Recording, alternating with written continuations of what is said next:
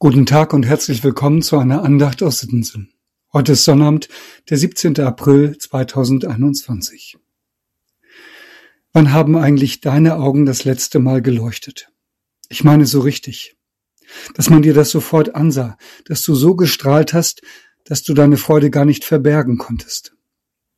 Naja, bei meiner Frau und mir weiß ich das ziemlich genau.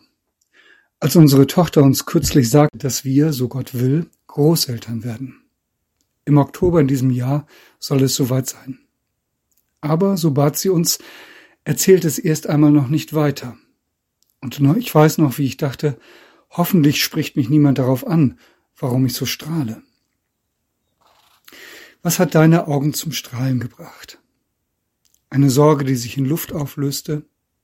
Einen Blumenstrauß, den dir unverhofft jemand brachte? Ein Kompliment, das etwas genau auf den Punkt bringt?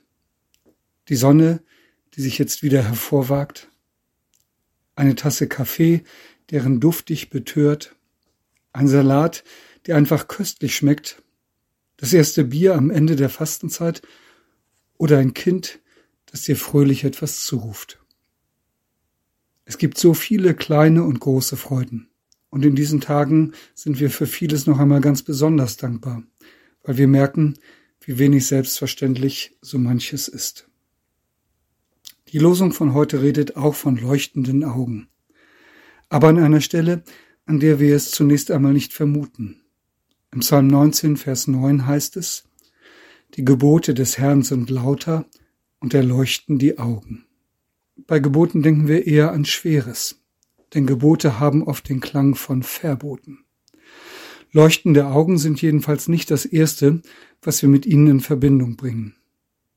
Jemand sagte mir einmal, wann kommen die Gebote eigentlich in unseren Gottesdiensten vor? Und die Antwort gab er gleich selbst. Nur bei der Beichte. Und so fuhr er fort, das ist nicht richtig. Die Gebote sind nicht nur dazu da, uns auf unsere Fehler hinzuweisen, sie sind viel mehr. Darüber denke ich manchmal nach. Die Gebote sind mehr. Aber was? Nun, hier ist es klar gesagt. Sie sind die Augen zum Leuchtenbringer die Augen zum Leuchtenbringer. Das zumindest sagt Psalm 19. Und er hat recht. Denn die Gebote haben eine Grundmelodie. Sie sagen uns, dass euer Vater im Himmel, der möchte, dass euer Leben gelingt.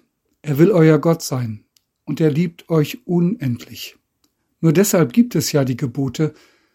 Vergiss das also nie. So können die Gebote die Augen zum Leuchten bringen.